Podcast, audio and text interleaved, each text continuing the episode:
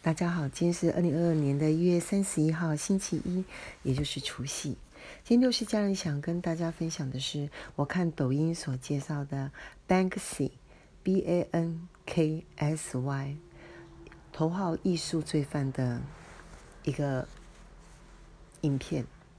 六十家人的感想呢，实在是太震撼了。第一个，在现实中呢，我相信。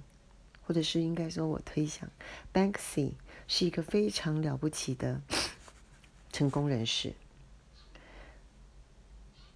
那他在艺术生所呈现的，真的是一非常超级的非常人。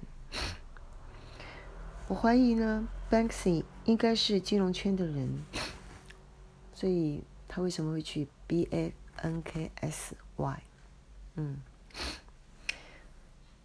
他应该是一个精于玩金钱游戏的人，是一个能够能够很容易就拿到非常多钱的一个高人。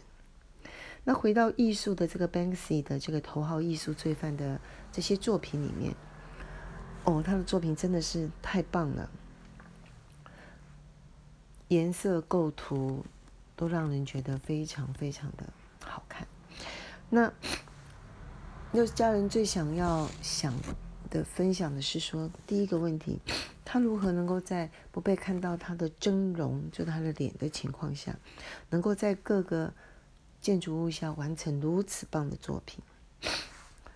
特别是看那个拿着气球的以色列小孩，那个小女孩的脸，那种纯真哦，美丽，真是好看。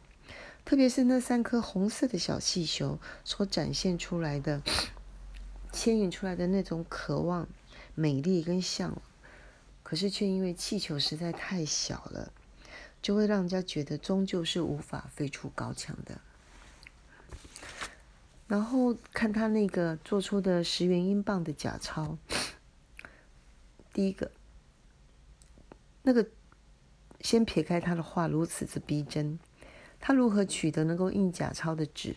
跟印刷的技术，我觉得真的是太难了。可是他印出来那个东西，真的是除了图案不一样以外，真的你就会觉得那就是真钞。第三个最重要是他为什么要蒙面？